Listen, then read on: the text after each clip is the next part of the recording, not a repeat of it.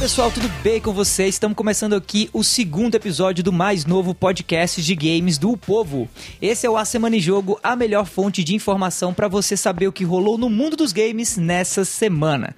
Eu sou o arroba Davido Bacon e comigo hoje sempre a gente tem o Felipe Lins Olá pessoal, tudo bom? e o Caio Nogueira também. Oi, pessoal, boa semana aí. É isso aí, fica ligado que no episódio de hoje a gente vai ter As reviews de Dreams no PS4 parecem até sonho de tão boas que estão. Animal Crossing teve direct com uma penca de novidade. Depois de Castlevania, é a vez da série de Diablo na Netflix. E surto viral afeta a exibição de jogo sobre surto viral com a ausência da Sony e The Last of Us 2 na PAX East. Essas são as principais manchetes do programa de hoje, mas antes de dropar de cabeça nas notícias, meus caros co-hosts, o que vocês acharam aí dessa semana que acabou de acabar? Meu irmão, que semana maluca, velho. Entre retroescavadeiras É, amigo. e, e jogos. Tá uma montanha russa em, em todos os setores, não só em jogos, né? Não só em setores. É, é, a gente tem, tem vírus aí no- ao redor do mundo cancelando eventos. A gente tem aí a situação aqui específica aqui do Ceará, que também tá um pouquinho politicamente esquisita, né? É. Mas aí,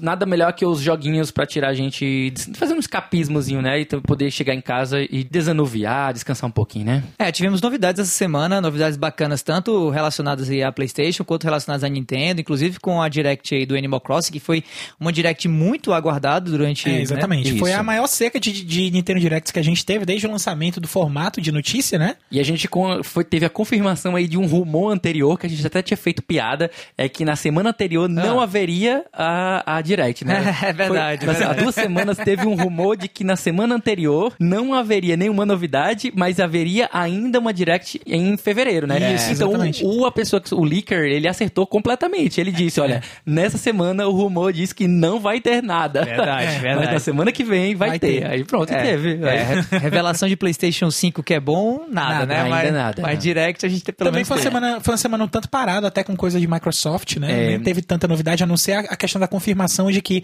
o Xbox One ele vai ter uma placa de áudio. Uhum. Hum, sério? Isso é interessante, é. Sério, uma placa de áudio dentro do Xbox Series X. E o que isso vai garantir de diferente? Ele vai melhorar a qualidade do áudio e a velocidade do processamento do Ah, áudio, né? Então vai Pro- livrar alguma coisa do É uma, processador. é uma placa dedicada, dedicada né? a isso. Exatamente. E muito provavelmente ele possa oferecer mais é, conectividades, como por exemplo som digital, som ótico, essas possibilidades, né? De você ter uma placa dedicada para o, o som. Essa semana também foi uma semana que começou a levantar algumas preocupações em relação à possibilidade, não é certeza, não é nem anunciado, é uma possibilidade remota mais existente do coronavírus ele acabar prejudicando a a E3, né? A gente Pois vai comentar é. isso mais na frente, de forma mais detalhada. Mas foi uma semana que abriu essa preocupação, né? Não sei se isso vai se confirmar, se até lá tem muito tempo ainda para poder conter o surto, mas vamos ver aí. Já, já, é, os impactos já estão sentidos, sendo sentidos na indústria e no restante do mundo. É Já. verdade, é verdade. Pra uma indústria que tá meio parada, assim, de, de, de anúncios da nova geração, né? Talvez até o cancelamento da E3, embora seja algo que a gente esteja começando a ter uma cogitação de um rumor, de um possível Isso. cancelamento, tá muito ainda no campo da possibilidade, mas ainda assim, se for uma coisa que realmente for, vai ser algo muito triste. Verdade. E o que, que vocês têm jogado, meus amigos? O que, que vocês têm nessa semana que passou agora? O que, que vocês jogaram de interessante rapidinho, assim, pra desanuviar? Cara, eu tô jogando Legend of Mana. Comecei a jogar um pouquinho de Legend of Mana por causa do, do, do Backlog Game Club, é um clube que eu faço parte que a gente pega sempre jogo antigo, ou então algum jogo que tá parado aí na lista de alguém, a gente tem o jogo do mês e joga aquele jogo. Tô com sentimentos mistos até o momento. É, tem a- a pontos bem altos, mas pontos bem baixos. É, é um jogo divisivo mesmo. Né? E tô jogando aí o The Division 2, né? Que eu peguei. A preço, de- a preço de celular pré-pago, né? É, e eu quero notícias da começar- semana passada aí que É, comentamos, exatamente. inclusive. E muito provavelmente eu devo começar também a jogar Assassin's Creed Syndicate hoje, Ah, porque legal. ele está de graça na Epic Store, tá? É. Então quem quiser pegar até o dia 27. Eu, vou, eu devo pegá-lo também, mas eu não sei se eu vou jogá-lo agora, porque na verdade eu ainda tô devendo jogar o 3. Eu não terminei o 3. Na verdade, eu não terminei o. o, o- terminei o Brotherhood, mas não terminei o Revelations. Aí eu fiquei sem vontade de continuar na série, porque, porra, eu vou perder um da, da sequência. Hum. Aí eu tô com preguiça de voltar lá pra poder dar continuidade da série, mas um dia eu volto, né? É, eu tô devendo aí o Origins e o Odyssey pra jogar. né? Uhum.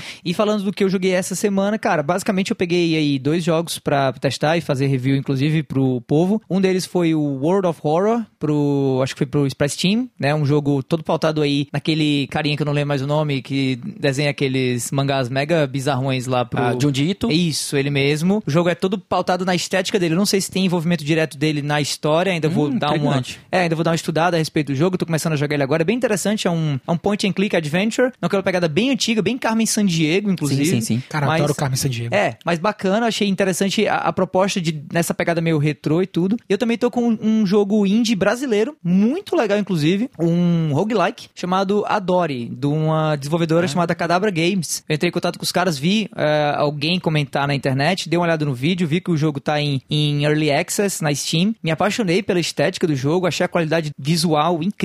Ouvi muita gente elogiar a jogabilidade, sou fãzão de jogabilidade boa. E aí pedi lá aqui de review pros caras, os caras me deram e eu tô jogando agora. E aí, aguarde você que está ouvindo e é também assinante do Jornal Povo, uma crítica ou uma preview do game no jornal, logo logo escrita por mim. Ai, que massa, velho. Massa. Isso é muito bom. Dar, dar valor aos jogos brasileiros sempre é algo muito bom. Sem dúvida. Essa semana eu tenho jogado praticamente eh, Green Dawn, que eu tô hum, viciadinho, né? Eu comecei a viciar agora. tem uns dois dias que eu comecei a jogar. É um, um Diablo-like, muito bom, muito competente, pela mesma galera que fez Titan Quest, que é outro também Diablo-like que eu gosto muito. Green Titan Dawn, Quest é muito bom. Green Dawn, era pra PC, um jogo antigo, ele tava de promoção, acho que a 10 reais, 15 Ah, reais, alguma coisa assim. Então eu acabei pegando. Além do Green Dawn, também eu tenho jogado o Legend of Mana, igualmente com o Caio, eu faço parte também do clube de jogos, o Backlog Game Club. E o jogo do mês é o Legend of Mana, também tô, tô em sentimentos mistos, tô me forçando a terminar pra poder fazer os comentários lá no, no grupo, gravar um podcast sobre isso. A gente vai. O vai Legend of Mana era o Seiken Densetsu, não sei o que lá? É, da sequência, da, da sequência of Mana. Densetsu 4. É se o eu não me 4. engano. Ah, que é para, para o PlayStation 1. É, eu gostei muito do Seiken Densetsu 2 e Pois do é, 3. eu também gosto muito do 2 e do 3. Tô, Mas tô eu- aguardando ansiosamente o remake do 3. Pois é, tá, tá pra sair, né? É, o esse- Trials esse- of Mana. Trials of Mana, deve sair esse ano agora. Deve sair esse próximo mês, se eu não me engano. Então.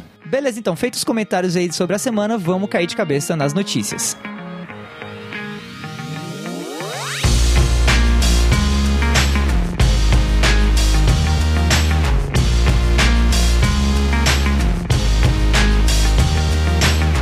É isso aí. Vamos começar aqui dando início ao nosso giro de notícias dessa semana do A Semana em Jogo com uma matéria do Johan Bravo da Games Max. Dreams está recebendo belas notas no Metacritic e também no Open Critic. Após um longo período de espera, o sonhado Dreams, sem a intenção de fazer um trocadilho, mas já fazendo aí, né, está estreando essa semana. O game da Media Molecule é um exclusivo do PlayStation 4 que dá aos players a chance de criar conteúdos originais, ou seja, fazer jogos, né? Bem, o game tem chamado a atenção há algum tempo por conta de algumas criações dos players, mas hoje ele finalmente foi lançado. Hoje aqui no caso essa semana, né, lendo direto da matéria e parece estar agradando bastante. Só para vocês terem uma ideia aí, mais ou menos, né, o próprio Johan fez aqui uma listagem das notas que o game está recebendo. Ele está com um agregado de 91 no Metacritic e 92 no OpenCritic, que é um agregado altíssimo, talvez o mais alto desse ano, por enquanto, né? Mas pegando por publicação, nós temos nota 100 pela Push Square, nota 100 pela God's Geek, nota 90 pela IGN, nota 88 pelo Hobby Consolas, nota 87 pelo IGN Spain e nota 84 pela Spazio Games. né? Essas notas que saíram até agora aí na data de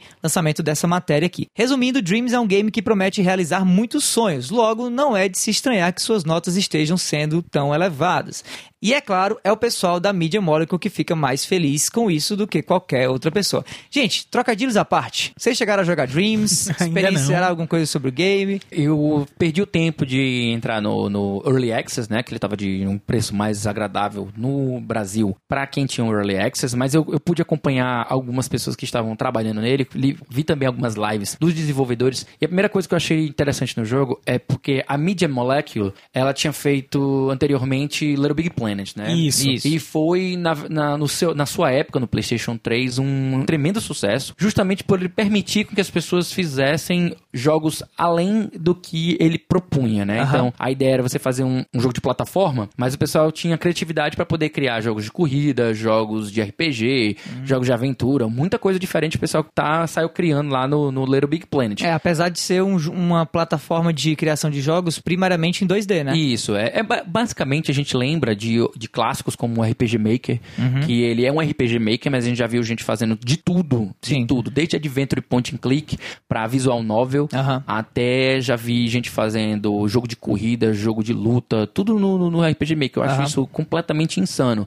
É quebrar as possibilidades. É né? quebrar as possibilidades. Total. Então, a, a gente já viu em outros jogos de sucesso, como o Mario Maker, principalmente, Uhum. citando aí um, do- um dos maiores sucessos do Wii U e agora também um grande sucesso no Switch. Uhum. O Mario Maker é uma ferramenta que permite que as pessoas exerçam a sua criatividade, que pratiquem. Ele pode ser usado tanto por pessoas ah, leigas, que queiram aprender alguma coisa, queiram brincar e tal. Ah, eu não sei criar, então tudo bem, vai só jogar coisas que os outros estão fazendo. Ou eu quero criar, quero me aventurar a criar. Você pode aprender muita coisa ali. Sim. E eu também vejo a aplicabilidade desses jogos, tanto do Dreams quanto do Mario Maker, o RPG Maker, pra galera que trabalha, que tá fazendo jogo, né? Sim, a galera que tá estudando game design. Eu tive alguns alunos que eu recomendei, cheguei a recomendar comprar um Wii U para usar o, o Mario Maker, justamente para poder praticar, criar fases e prototipar fases de, de plataforma. E aí a gente vê a galera sendo a coisa mais criativa do mundo. Então o Dreams, pra mim, é a mais completa o- ferramenta ápice, nesse sentido. Né? É. o ápice da coisa. Até É. porque, tá- diferente de outras plataformas, e eu, eu tô com acesso, tive até acesso antecipado ao Dreams, inclusive, não cheguei a jogar ele nessa semana de lançamento dele, mas já tinha jogado antes. Um dos maiores diferenciais do Dreams em relação a essas outras. Esses outros jogos de fazer jogo, né? É que ele tem um arcabouço de tutoriais muito legal. Não só de tutoriais, como de ferramentas. Não é, muito além de grande. ferramentas, mas se você parar pra pensar, tipo assim, vai ter gente com certeza que vai pegar Dreams e vai olhar, ah, pra que, que eu vou jogar Dreams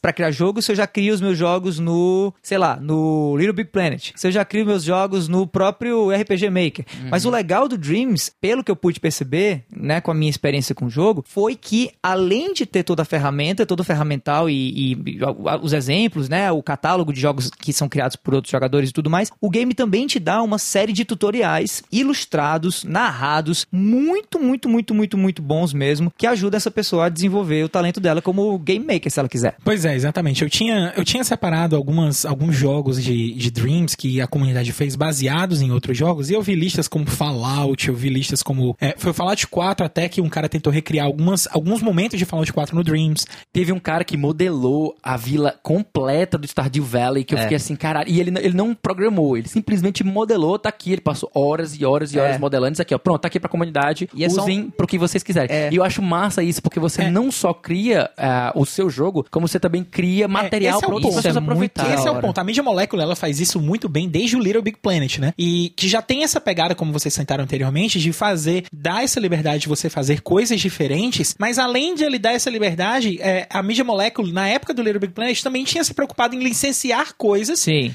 que não estavam no jogo pra poder incrementar ainda mais a visão dos fãs, né? Tanto Mas que a gente teve roupinhas, né? DLCs de God of War, de Metal Gear, enfim. De Assassin's Creed também, eu lembro de ver o Sackboy vestido de Assassin's Creed, eu acho que era o mais fofinho do mundo. Final Fantasy. Pois é, tem uma, teve uma série de jogos aí que eles fizeram essas aplicações e é algo que eu espero que também vai acontecer com o Dreams, né? Pelo que eu vi, o Dreams ele ainda é mais livre, porque você pode modelar. Eu vi um carinha que ele fez a, a, a Samus do Isso. Metroid. Ele, ele mesmo modelou e tal. eu No- acho na- isso no modelo do, do, do Fallout 4 que eu tinha visto, tinha o personagem principal do Fallout 4 usando aquela roupa do pessoal que vai pra dentro da Vault, perfeito. Tinha um cachorro é, perfeito um cara também. fez- um cara refez a a demo do Final Fantasy VII no, Sim. no Dreams. Cara, é um negócio Metal absurdo, Gear né? Solid, tem Super Mario 64, tem até Diablo. Falando em Diablo, Diablo terá anime na Netflix nos moldes de Castlevania, matéria do Bruno Yonezawa pra IGN Brasil. Vamos ler aqui a matéria então. Diablo será adaptado em uma série animada com estilo anime na Netflix, nos moldes da animação de Castlevania. A obra já está em pré-produção para distribuição mundial por meio da plataforma de streaming. A informação vem por meio da rede social LinkedIn de Nick Van Dyke, co-presidente da Activision Blizzard Studios. Nenhum outro detalhe do anime do Diablo foi revelado ainda, como data de estreia ou produtora responsável. Em breve, a série de games receberá uma grande adição. Dois pontos, Rod Ferguson, diretor de Gear 5 e líder do The Coalition, que vai passar a supervisionar a franquia Diablo. Continuando mais um pouquinho, Nick Van Dyke, presidente da Activision Blizzard, postou em seu LinkedIn uma atualização com seus feitos, onde, além de constar a série animada de Diablo em produção, há também a menção a uma série de animação de Overwatch, meus amigos. Contudo, há menos detalhes ainda sobre essa série de Overwatch aí, pois sequer foi detalhado quem comprou o show, né? Ou aonde ele vai ser exibido, ou coisa do tipo. Resta somente especular.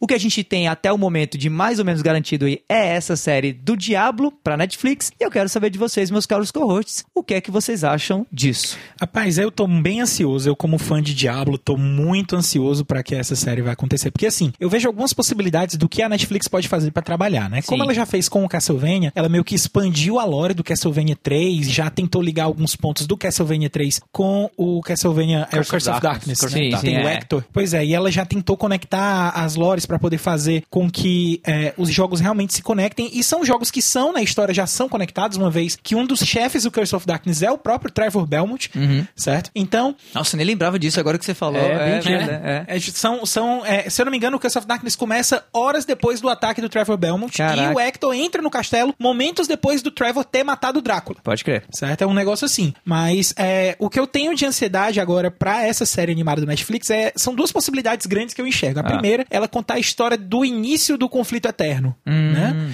Que, que para quem não sabe, Diablo trata-se sobre o conflito eterno, dos, dos arcanjos contra os, os, os maus primordiais, né, os primevals. E que. Então é, será que teria como personagem principal os, os arcanjos e os. Isso, os É, talvez. Que é tal- coisa da mitologia, da mitologia católica, né? Que ele vai buscar na, na, na raiz a questão do- do- da guerra dos anjos e dos demônios. É, exatamente. Tem até um livro é, que foi vendido na época do lançamento do Diablo 3, que era justamente pra contar essa história, The Nephilim, alguma coisa assim. Ah. Não tô lembrando Uhum. É, o é, nome tem- do livro. Tiveram uma série de livros, né, na verdade, que foi lançado. O Book of Cain. É, a teve lore, a lore é de bem longa, isso, né? é. A lore é bem longa de Diablo E da assim, série. a outra possibilidade que eu vejo é que, assim, queiramos ou não, a gente tem que conven... a gente precisa chegar num consenso aqui. Diablo 1 não é um jogo que envelheceu tão bem. Hum. Não, não, não, envelheceu Ele não. não envelheceu também. Ele, ele tem sua importância, ele tem o seu fator nostalgia para as pessoas que jogaram muito Diablo 1, mas ele não é um jogo que envelheceu bem. É muito difícil você pegar jogadores novos e colocar pra jogar Diablo 1 e entender a lore do Diablo 1. Então, uma solução que a Blizzard pode faz- passar pra passar a importância dos eventos de Diablo 1 é transformar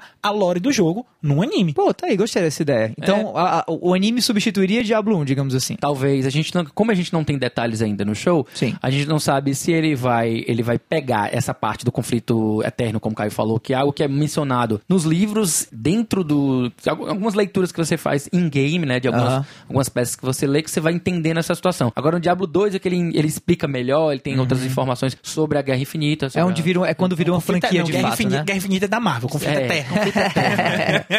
Perdão pelo termo.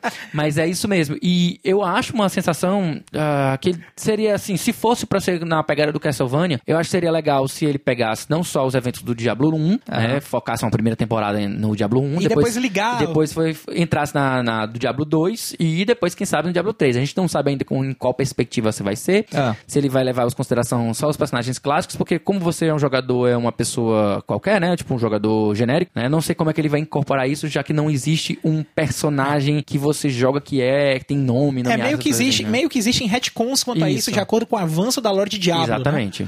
Vocês acham que é mais fácil é, acontecer isso que vocês estão falando, do, da série virar uma espécie de, de back, né? De parte assim, traseira de lore, né? Que seria a estruturante do que vão ser aí os próximos jogos e tudo mais. Ou a Activision Blizzard decidiu usar essa série pra alavancar as vendas do próximo Diablo e quem sabe usar a série pra expandir Diablo 4. Eu acho que é um pouco dos dois, na É, verdade, é um né? Na verdade, quando, quando você mexe na lore de Diablo, que você começa a analisar as coisas, você, pelo quer queira, quer não, todos os jogos são conectados entre si. O Diablo 3 é o que talvez meio que foge das origens e do, do, do sombrio que o Diablo 1 Aham. e 2 carrega dentro dele. E, e isso é um consenso entre os fãs. O Diablo 3 meio que dá uma fugida disso. Mas ainda te Mas- leva pra uma guerra lá celestial, né? Isso, Então, exatamente, porque é, e, e assim, o Diablo 4 ele tá vindo com essa promessa de que ele vai voltar até a pegada dos dois primeiros Diablo, que é uma coisa mais grotesca, uma coisa mais visceral, né? Uma Mais coisa gótica também, mais né? gótica. E então, pode ser que ele faça essa conexão e preparar a história pro Diablo 4. Sim. Pode ser que cada episódio seja uma coisa rápida de ser contada também, porque quer queira quer não, você consegue resumir a história de Diablo Sim, 1 sim. pra uma coisa curta. Pode ser um episódio, quem sabe, a história de Diablo 1. Pô, É, pode, pode ser dois episódios, é aquela Aham. coisa. A gente tá falando aqui, se a gente tá. Vamos especular aqui, sei lá, poucos episódios, como foi o caso de Castlevania. Primeiro começou com quatro, com quatro episódios, né? Foi, foi. Depois ganhou mais quatro, foi pra oito e agora tem a segunda temporada, né? A terceira agora tá entrando agora. Isso, exatamente. Então a gente não sabe quantos episódios serão, então não, é difícil até hoje. Dá pra fazer uma coisa curta, dá pra fazer uma coisa sucinta, dá pra pegar tanto a lore dos primeiros jogos, como também fazer essa preparação. Eu acho que na verdade andam juntos, eu concordo com o Caio, anda tudo junto pra preparar pro, pro 4. É, eu acho que dá- o que dá pra concordar, digamos assim, em cima de tanto rumor e tudo mais, é que nós três aqui estamos mega empolgados pra essa série, né? É, eu tô.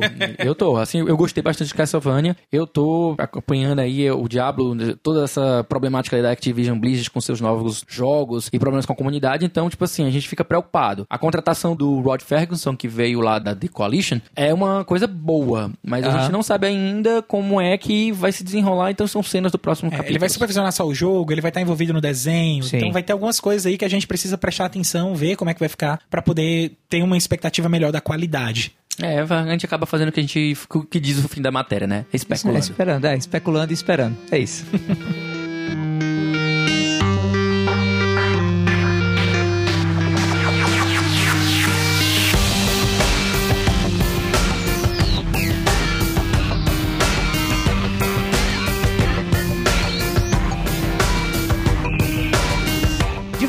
continuar lendo aqui as matérias do episódio dessa semana com novidades sobre Animal Crossing. Matéria do Rafael Homer do The Enemy. Com um mês faltando para o seu lançamento oficial, Animal Crossing New Horizons finalmente ganhou mais detalhes nessa quinta-feira, dia 20, durante um Nintendo Direct especial do jogo. E aí na matéria original tem uma penca, realmente, como a gente falou, de novidades. O Rafael listou um monte de coisa. A gente trouxe aqui os pontos principais para você aqui que está ouvindo a Semana em Jogo saber o que esperar do próximo Animal Crossing. Customização para móveis. Animal Crossing New Horizons expande consideravelmente as opções de customização da série. Além de criar seu villager personalizado como de costume, móveis e itens de mobília poderão ser modificados com diferentes cores, estampas e materiais pela primeira vez. Vamos lá para mais uma novidade: aeroporto e central de serviços. O aeroporto e a central de serviços são duas das estruturas mais importantes no novo Animal Crossing. O aeroporto servirá para levar jogadores até outras ilhas e para conectá-los com amigos, seja ativando o multiplayer ou para enviar mensagens e itens para seus contatos. Já a central de serviços, né, que é esse outro prédio, por sua vez, servirá como loja para comprar itens especiais e também como espaço para construção de itens através do Workbench. Vamos mais um pouquinho aqui. Co-op e multiplayer. Animal Crossing New Horizons contará com um gameplay cooperativo online para até 8 pessoas. A conexão multiplayer é feita através lá da, do aeroporto, né, que eu acabei de mencionar, na parte superior, né, a estrutura é, que vem junto com a central de serviços E o local?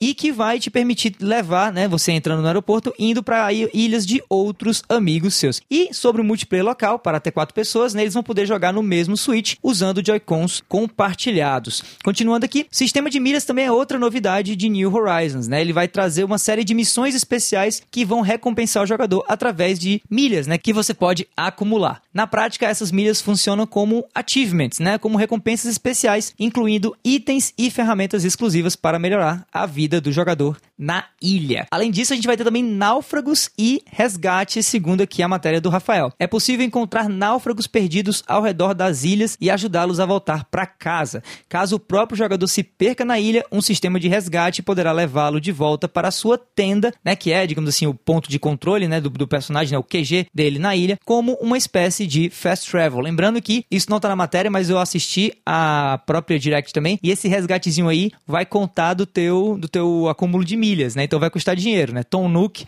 tem que ser pago de alguma maneira, tá? Ilhas distantes. Além de sua própria ilha, jogadores terão acessos a ilhas distantes e não exploradas que contarão com itens e personagens exclusivos. Finalizando aqui com mais alguns detalhes, também pela primeira vez os jogadores poderão mudar os ambientes de sua ilha como desejarem, através aí de um sistema de paisagismo, fazendo todo esse trabalho, né, de reforma aí do cenário, modificando rios e terrenos livremente, né? Falando aí desses terrenos, dessas áreas, vão haver também eventos sazonais acontecendo no mundo de Animal Crossing. Como de costume, o jogo terá eventos especiais em atualizações gratuitas, como Natal, Dia das Bruxas e Páscoa. Não é certo, no entanto, como os dois hemisférios do game, já que ele vai trazer um sistema de hemisférios que já já o Caio vai explicar para vocês, vai funcionar. E por fim, sem save na nuvem. Talvez essa seja a notícia mais, mais trágica, digamos assim, desse, desse Direct de Animal Crossing, né? Animal Crossing New Horizons não terá suporte a save na nuvem, o que significa que o jogador perderá sua ilha caso seu Switch seja perdido ou caso ele deixe de funcionar. Assinantes do Nintendo Switch Online, no entanto, olha só, poderão recuperar sua conta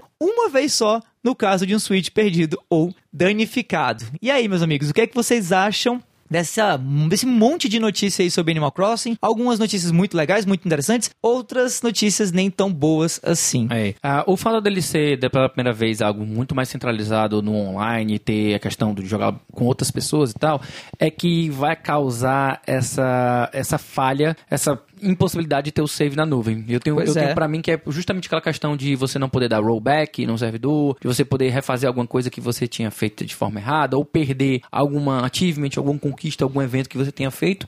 Então essa, a necessidade desse online é que vai evitar que você possa ter o save na nuvem. Eu não sei se isso é contornável por parte da Nintendo, não sei se ela poderia ter uma, um backup lá no servidor. Pois é, será que esse é o motivo de não ter isso? Eu É não muito sei, triste eu caso a. Nintendo não tenha. Mas É. o forte da Nintendo. o- Nunca foi online, Nunca né? foi online. A Nintendo nunca teve um online bem estruturado É. e bem sólido. Então, se realmente se for isso, é algo muito triste se você pensar numa empresa muito grande. Porém, abre espaço para essa interpretação. É que eu não sei nem se é uma questão realmente de, de, de, de online no sentido de multiplayer, né? Talvez de, de arquivamento de, de, de servidor, algo do tipo. Mas mesmo assim, em pleno 2020, a gente tá tendo esse tipo de Já restrição. tem Pokémon Bank, né? e tal. Pois é, a gente tem Pokémon Bank, Pokémon Home aí, né? Com a possibilidade de você jogar todos os seus Pokémons coletados durante todas as gerações aí na nuvem. E eu não posso jogar minha ilha do Animal Crossing. Se eu perder meu Switch duas vezes, babar o ilha? Pelo amor de É, Deus. é, é como é. é- Esse é o grande problema, a grande crítica que tem gerado mais controvérsia na internet em relação aos fãs e as pessoas que pretendem comprá-lo. Mas assim, eu não sou um jogador de Animal Crossing. Eu Aham. experimentei jogar ele no 3DS. Eu não, não curti muito, não, não fui com a cara do jogo. Ele era um jogo muito focado em colecionismo, Hum. em você fa-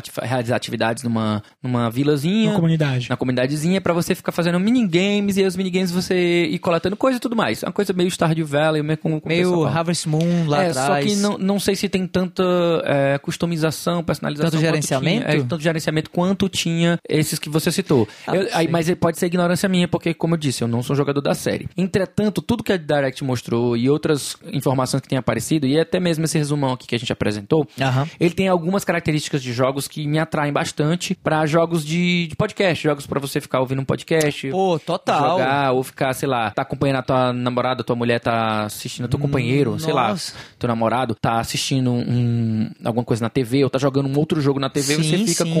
com o Switch do lado, só fazendo companhia, jogando alguma coisa, e passando o tempo, sabe? É. Eu, eu É, acho é um jogo muito bom. tranquilo pra esse tipo de coisa que ele não pede Exatamente. tanto. É, o jogo de, é o jogo de podcast. Eu, particularmente falando, eu nunca joguei Animal Crossing. Eu acho que eu joguei todos os periféricos ao redor de Animal Crossing, assim, tipo, tudo que tem a ver. Joguei Harvest Moon, fui viciado em Harvest Moon durante muito tempo. Fui viciado em Stardew Valley também durante muito tempo. Gosto muito. Acho muito legal esse, esse gênero de. é, é, muita gente chama de simulador de casinha, né? E tal. Mas eu, eu curto é- essa, essa parte da simulação de uma vida, né? Aham, dentro de um, isso. de um mundo, de intera inter- quando você interage com outros personagens, onde você precisa gerenciar certos recursos e tudo mais, sem uma, uma pressão muito grande, de uma maneira super casual. Uma urgência, é aquela É. coisa que você vai no seu ritmo, é, é- é- é totalmente pra você passar o tempo e ficar à vontade, Pois é. tranquilão, né? Não, Eu- não tem sou- aquela tensão e tudo mais. É, eu sou muito, assim, eu acredito muito na ideia do, do você jogar videogame pra relaxar. Só que tem Isso. jogos que não dá pra relaxar Uhum. É. quando você joga, né? Não eu, dá pra jogar exemplo, Dark Souls relaxando. Não dá pra né? jogar Call of Duty relaxando, por exemplo. Dá pra se irritar muito. Mas Animal Crossing, eu acho que é um game desses que dá pra você jogar e ficar, ficar de boas, entendeu? Especialmente como o, o, o Luiz fala agora, ouvindo podcast, ouvindo música, com a namorada ou o namorado do lado fazendo alguma coisa. Nossa, no Switch, então, isso aqui vai ser perfeito. E a gente resgatando até uma coisa da semana passada, a gente até estava falando da questão de, de jogos que são recomendados para você contrabalancear ou combater o vício em certos jogos online Sim. que exigem muita presença, muita coisa. Esses jogos mais, mais terapêuticos, né? Vamos chamar assim, que acho que até é até um, um termo É um muito bem bom, adequado, né? Um termo é bem adequado. Esses jogos mais terapêuticos, mais lentos, eles, eles te evocam outro tipo de sensação e vão te fazer, sei lá, sair dessa correria, dessa loucura que são jogos competitivos, né? É, eu, eu acho assim que esse, pelo que eu dei uma olhada na- nessa Direct, que eu tava acompanhando também, eu, por incrível que pareça, achei muito similar a proposta desse novo Animal Crossing com a proposta de Super Smash Bros. Ultimate, digamos assim. Por quê? Porque Super Smash Bros. Ultimate, qual é o grande diferencial dele em relação aos outros Super Smash Bros? Que ele tem tudo, né? Que ele tenta trazer É. né, as novidades que os, que os anteriores tinham e basicamente ser o, O definitivo. o né? definitivo. Definitivo. E Por talvez que ele é esse- o Ultimate, né? é, e talvez Exatamente. esse Animal Crossing, apesar de ser o New Horizons, né, e não o Ultimate, muito pelo contrário, né, o título, ele tá trazendo tudo que a, a franquia meio que já veio trazendo. Claro, te coloca numa ilha deserta, que agora é um cenário diferente do que acontecia anteriormente, É um mas... contexto diferente também, né? É, mas aparentemente, pelo que eu tô vendo aqui na Direct, todas as funcionalidades dos ah, ah, Animal Crossings antigos existiam e estão sendo trazidos de volta pra cá, pra esse jogo, né? E novas estão surgindo, Sim. como essa de paisagismo, que, particularmente falando, eu achei bem interessante. É, você poder remodelar a é, própria é como eu tô vila, né? falando, essa questão de você estar numa ilha, de você ter crafting, de você poder fazer o paisagismo é algo que me- pela primeira vez me convida mais a experimentar o jogo e ter um, um pouco mais de paciência com ele. Mas assim, tu, tu comentou o que, que é essa história do hemisfério sul e norte, que até o. o É verdade, a gente esqueceu de falar isso daí. Pois é, a respeito agora de quando você vai escolher onde vai ser a sua ilha, né? Você tem a diferença de hemisfério sul e norte. E a diferença do hemisfério sul para o hemisfério norte no Animal Crossing é a mesma do nosso mundo, né? Vai É, definir as estações do ano. do ano é. Entendi, entendi. Tem aquecimento global, não? Né? Ah, Aí eu não o ponto do Animal Crossing que eu acho bonito, que, que eu achei muito interessante no, nesse New Horizons, é exatamente a questão da- das pontes, né, que você pode fazer. Porque, assim, Animal Crossing, como a gente comentou aqui, ele sempre era um jogo de viver em comunidade, de você estar tá integrado num ponto. E quando você pensa geograficamente numa ilha, isso em conceito de design, você se sente isolado, né? verdade. Então, ah, talvez essa questão de, de trazer pontes, de reforçar a comunicação, trazer o aeroporto, seja exatamente uma busca da pessoa isolada para se comunicar e se conectar para gerar as comunicações dentro da ilha com os outros jogadores, com as outras ilhas ao redor e trazer a, a- a- a essa, essa essência do, do Animal Crossing junto com essas possibilidades de volta. É um- é- isso, em termos de design, é, é um negócio muito bonito de, de perceber. Isso me lembra Death Stranding, né? Com essa história das pontes e tudo É, mais. verdade. de gerar essas conexões. e Olha as tal. comparações que a gente tá fazendo, né? Animal Crossing, Death Strand, né? Cara, o pessoal fala que Final Fantasy VII foi adiado aí pra abril porque não queria combater no mesmo mês de Animal Crossing, cara. É verdade. E falando em adiamento, sabe quem adiou a sua presença em evento? Simplesmente The Last of Us Parte 2, tá?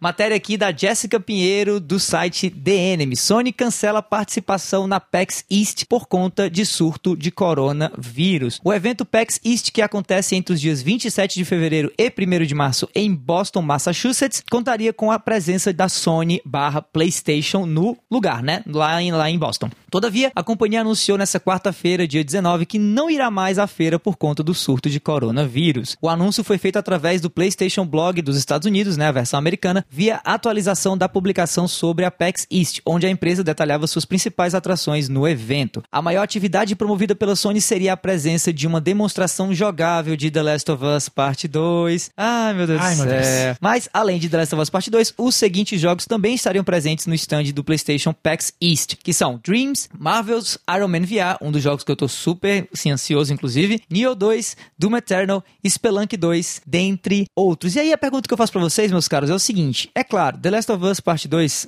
é um jogão e muita gente lá em Boston teria a chance de jogar pela primeira vez. O jogo não foi exposto, né? Mas algo que eu tava é, exposto ao público. Mas algo que eu tava me perguntando enquanto eu tava lendo essa matéria, enquanto eu tava pensando sobre é, essa notícia, já que foi uma notícia que chocou mais ou menos assim a semana, porque o coronavírus, né, realmente tá afetando a indústria dos games, eu lanço a pergunta a vocês: quem vocês acham que tá se prejudicando mais aí no caso? A, a, a Naughty Dog, que não vai estar exibindo é, The Last of Us Part 2 pros fãs, prestes a, a- ao jogo ser lançado logo logo aí em 2020, ou essa outra ruma de games aqui que poderiam estar sendo exibidos a um público novo lá em Boston e não vão estar, incluindo inclusive alguns indies aqui que deveriam estar no, no stand da Sony, né? E no caso não vão estar. O que, é que vocês acham aí dessa dualidade? Porque muita gente reclamou do fato de The Last of Us não estar lá, mas pouca gente se lembrou dos pobres indie devs que vão perder a oportunidade de anunciarem publicamente seus jogos, né, ao público ali através de demonstrações por conta do coronavírus. É, a situação ela é, é- é- ela é muito chata, né? Eu acho que não tem uma outra palavra que a gente possa utilizar pra pra definir a situação que não seja essa, porque a, a Sony já não vem com a comunicação tão bem, né? E já tinha cancelado a presença na E3, então o grande evento que estava todo mundo prestando atenção antes da E3 era a própria PAX East, Aham. onde a gente já tinha prometido esse showcase de The Last of Us Part 2. Teve um trailer, um- um- uma cena vazada do The Last of Us Part 2, da Ellie customizando as armas em cima da mesa, e tá uma coisa de louco, cara. Pois é, cara. Eu, eu- eu nunca vi algo ne- nem perto daquele nível. Nem, nem Ghost Recon, a- a- aquela cena do Ghost Recon Warfighter, se eu não me engano, que Hum.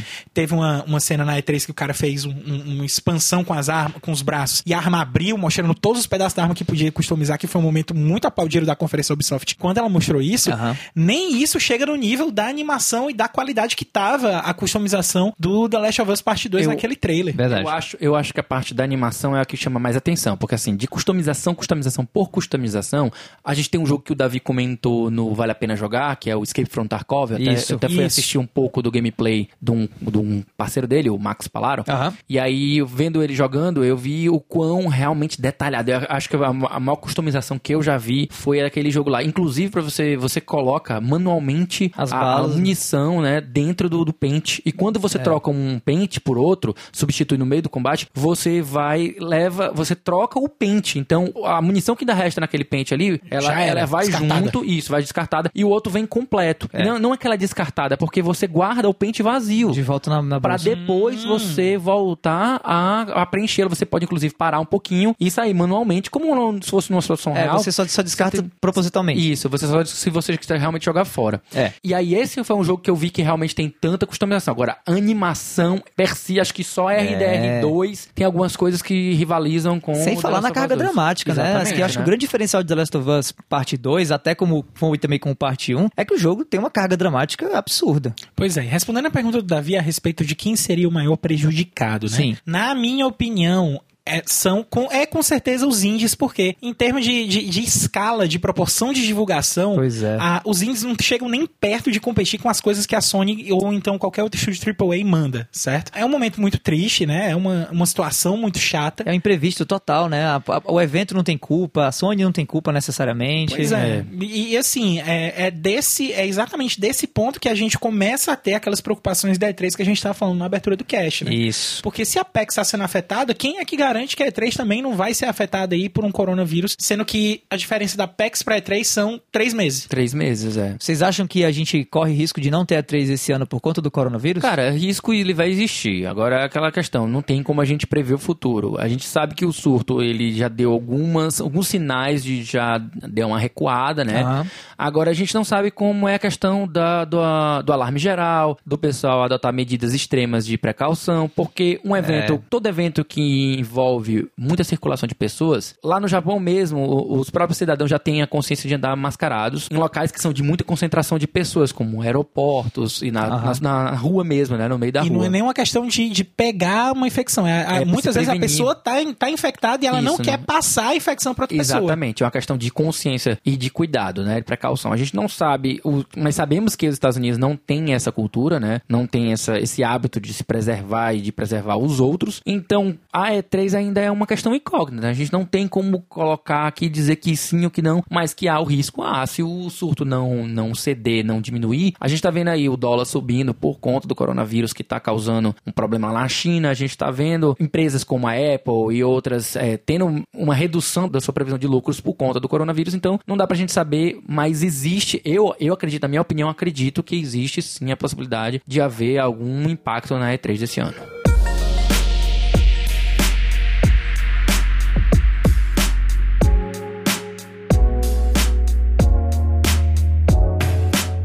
Beleza, passada as notícias desse episódio, vamos agora aos lançamentos da semana que vem, da semana de fevereiro, dia 24 até 1 de março. Teremos dia 25 de fevereiro Mega Man Zero ZX Legacy Collection saindo para o PS4, PC, Nintendo Switch e Xbox One. Temos também em fevereiro, dia 25, Rune Factory 4 Special para o Nintendo Switch, um jogo de RPG aí da série Rune Factory, né? Não conheço, mas ouvi já falar bastante dessa série, uma série bem clássica. É um assim. Harvest Moon com, com um RPG de combate. Pois é, opa, falou de Harvest Moon, talvez, quem sabe eu. Talvez você goste. Eu dei uma, é, eu dei uma testada aí. Assim como também esse outro jogo que eu tô muito afim de testar, Two Point Hospital, saindo também dia 25 de fevereiro, um jogo de simulação de hospital muito bacana, muito parecido com um game antigo de hospital. Vocês lembram o nome desse? Team Hospital. Putz, Team Team Hospital. Hospital, Era bom perfeito. demais, saindo pro PlayStation 4, Xbox One e Nintendo Switch. Wasteland Remastered saindo dia 25 de fevereiro também pra PC Tô e em- Xbox One. Tô Curte? empolgado, tô empolgado. Provavelmente, Me vai, provavelmente vai sair na, na Game Pass, né? Porque Já vai sair, já tá sendo anunciado. Legal, Pronto, legal. Já é uma certeza. Um que eu tô jogando agora, consegui também o código pra review aí, vai sair logo logo alguma coisa, algum conteúdo meu no povo sobre ele. É Blood Roots, saindo dia 28 de fevereiro. Um jogo no estilo meio de hack and slash, né? Numa visão meio assimétrica, assim, super interessante, meio maluco e tal. Lembra muito Samurai Jack, por incrível que pareça, a animação e tal. Saindo pra PlayStation 4, PC, Xbox One e Nintendo Switch. Eu tô jogando o meu no Switch. Metro Duck saindo também dia 28 de fevereiro. Na verdade, o game já tinha saído, mas essa é a versão para o Nintendo Switch também, né? Tá sendo E um é uma monte- compilação, né? Uma compilação. Verdade, saindo um monte de coisa aí pro Nintendo Switch. One Punch Man, A Hero Nobody Knows, o jogo de luta aí, o tão aguardado jogo de luta de One Punch Man, saindo também dia 28 de fevereiro para PlayStation 4, Xbox One e PC. E por fim, Romance of the Three Kingdoms 14, saindo dia 24 de fevereiro, o jogo de estratégia aí da série Romance, muito famoso, né, e tal. É, tem várias séries derivadas aí em cima desse jogo, como Dynasty Warriors, é todo derivado de of Three mesmo. Kingdoms. É isso aí. Muitos jogos bons essa semana. Recomendação pessoal do Mega Man Zero, Zero DX Legacy Collection, que é um jogo muito bom, uma coleção coletânea muito boa. Acho que são, sei lá, quatro mais dois são seis jogos nessa, nessa compilação, Sim. então vale a pena. E aí a gente vai ficar aguardando aí o Blood Ruts aí, a sua. A sua Não vale a pena jogar mais próximo de você. Exatamente. Além dos jogos da semana, esse trio aqui dos A Semana em Jogo tem mais um monte de conteúdo pra você ficar ligado. Toda sexta-feira tem episódio novo do Vale a Pena Jogar com o nosso queridão, o Davi do Bacon, trazendo uma review de um jogo que ele acabou de zerar. Diariamente, o Gaming Drops traz as notícias mais quentes de jogos aí de segunda a sexta. E mensalmente busca lá por Cast Potion no seu agregador de podcast favorito para encontrar um papo descontraído e catedrático sobre o mundo dos games.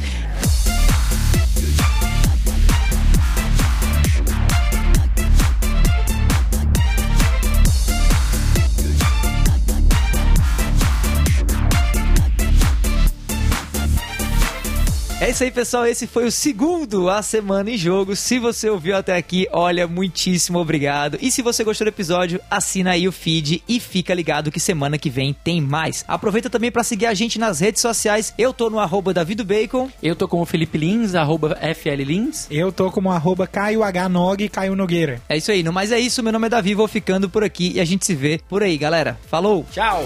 Valeu!